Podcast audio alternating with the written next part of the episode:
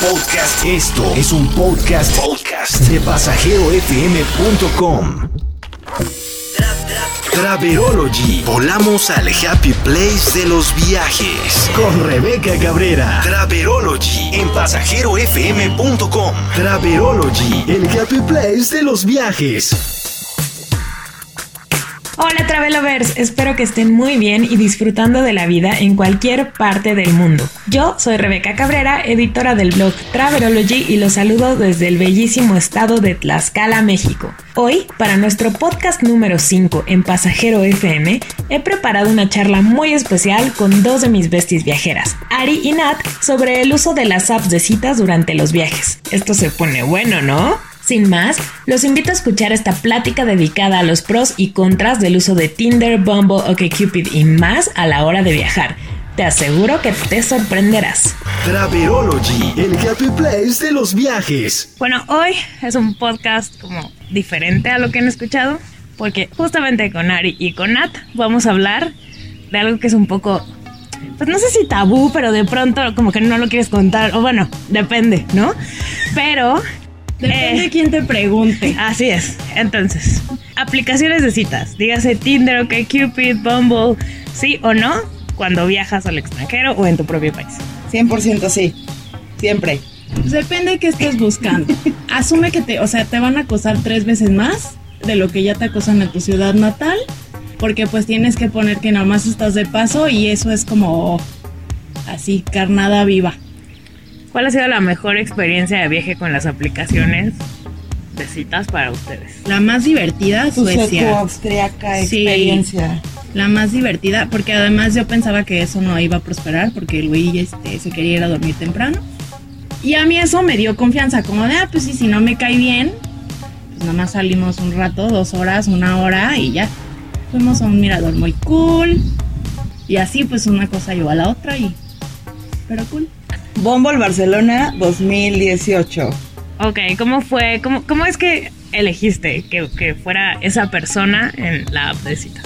Porque me encantó físicamente, o sea, la foto se me hizo súper guapo. Entonces hubo match. Sí, efectivamente tuve que poner en mi profile. profile. Ajá, sí, mexicana, no sé, de vacaciones o por trabajo. Y sí, como dice Ari, eso en automático les llama más la atención. ¿Qué sucedió? Lo saludé, estuvimos platicando. Eh, me dijo, bueno, ¿qué te parece si vamos por unas cañas? Y pues una cerveza. Después fuimos por unas bocatas. Una cosa llevó a la otra. Era un policía. Estuvo muy divertido, la verdad. Pero tuviste que, a ver, regreso a un punto del importante, que es la parte del filtro, del cómo sí y cómo no eliges. O sea, como dijiste, me gustó físicamente, pero supongo que tuviste que filtrar antes, o sea, desde la imagen, que fue lo que te dio seguridad estando fuera de tu casa, fuera de tu, fuera, fuera de tu zona de, confort. Acabas de tocar un punto muy importante que es que te dio seguridad. ¿Qué me dio seguridad? Tuve el match. Eh, le, le escribí hola, ¿cómo estás? Me contestó y me dijo, ¿de dónde eres? Le dije, de México, este, vengo a Barcelona por trabajo, voy a estar aquí una semana. Y le digo, sinceramente, quiero salir, este, no en particular a algo en específico, le digo, simplemente a mí me gusta salir. Entonces estuvimos platicando, le dije, ¿tú a qué te dedicas? Me dijo, soy policía, yo trabajo en las mañanas, tengo un hijo de 8 años. Entonces como que él también empezó a platicarme hasta cierto punto muy abiertamente y me cayó bien. O sea, eso te hace sentir segura, vaya. Porque también es importante que luego, luego no se te echen, digamos, encima, este, aunque sea por chat, porque sientes luego la vibra de, hola sexy, ¿cómo estás?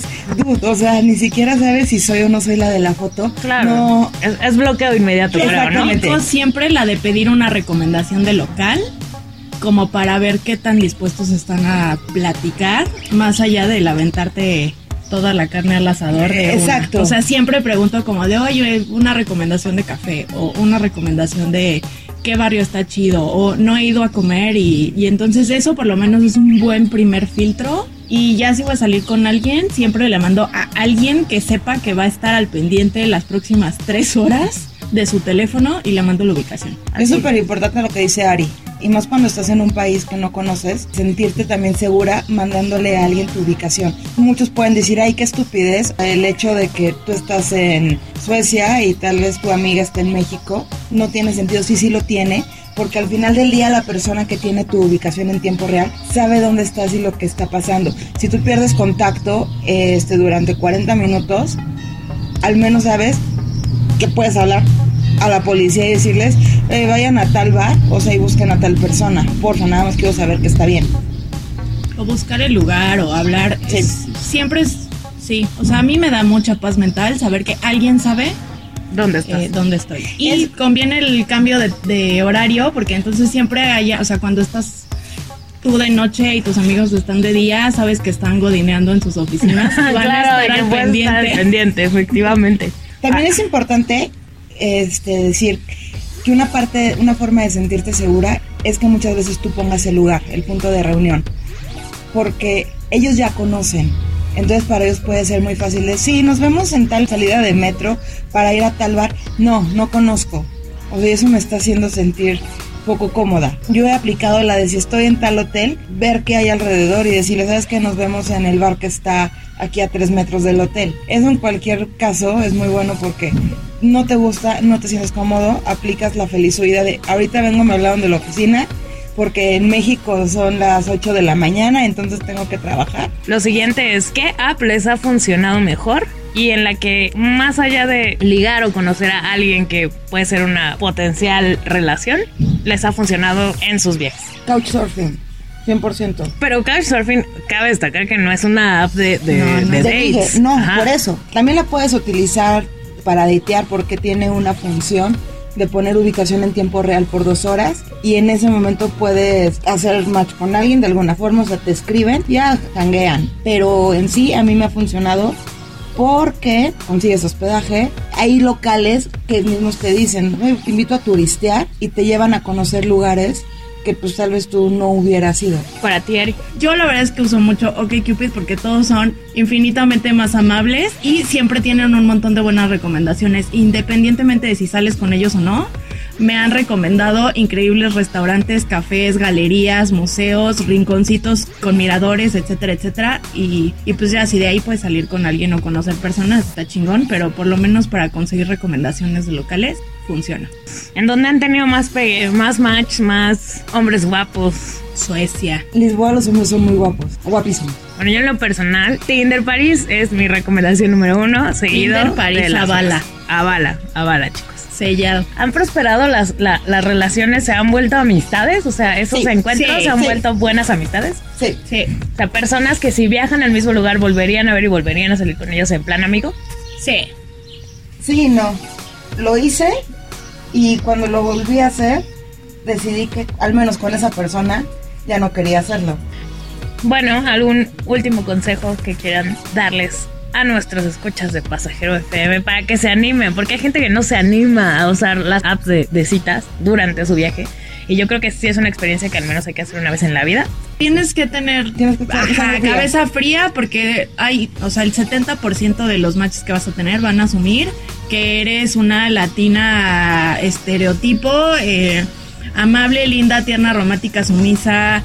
Qué sorpresa que estés viajando sola y cuéntame más de tu país y el, tercer mundo y eso es como muy común. Entonces ese es como también un primer filtro y qué tan dispuesto estás tú a educar a la otra persona con respecto a tu estilo de vida. Sobre todo mientras más lo uses en ciudades que no son capitales. Ok. El tipo de fotos que de tienes que poner. O sea, también tenemos que ser muy realistas en los mensajes que damos, en las fotografías que tenemos de perfil. Desafortunadamente seguimos viviendo en una sociedad que se deja llevar mucho por por el vestir. Por el vestir. Y, más siendo mujer. Y, es algo global, ¿no? Es algo local. O sea, desafortunadamente así es. Entonces, como también dice Ari, tienes que tener la cabeza fría. Seguir tu intuición. O sea, esa es la primera recomendación.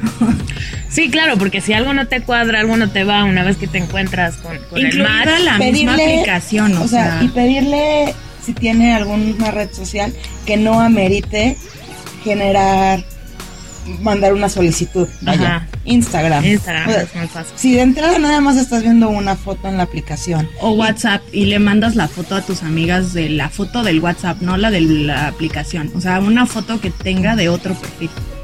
En donde haga match con la foto de la aplicación Es una forma de conocer a gente local. Eh, te puedes divertir mucho, puedes conocer lugares muy padres. Háganlo, dense la oportunidad si no les late, ok, pero no se dejen ir por lo que les dicen. No pierdes nada. Traverology, el happy place de los viajes. Muchísimas gracias Nat y Ari por acompañarme en este podcast. Y a ustedes, Travelovers, por quedarse en este chal viajero. Yo soy Rebeca Cabrera y nos escuchamos en el próximo viaje. Traverology. Volamos al Happy Place de los viajes con Traverology. Con Rebeca Cabrera. Nuevos despegues todos los martes a la una de la tarde. Traverology. Podcast. Esto y mucho más puedes escuchar en pasajerofm.com.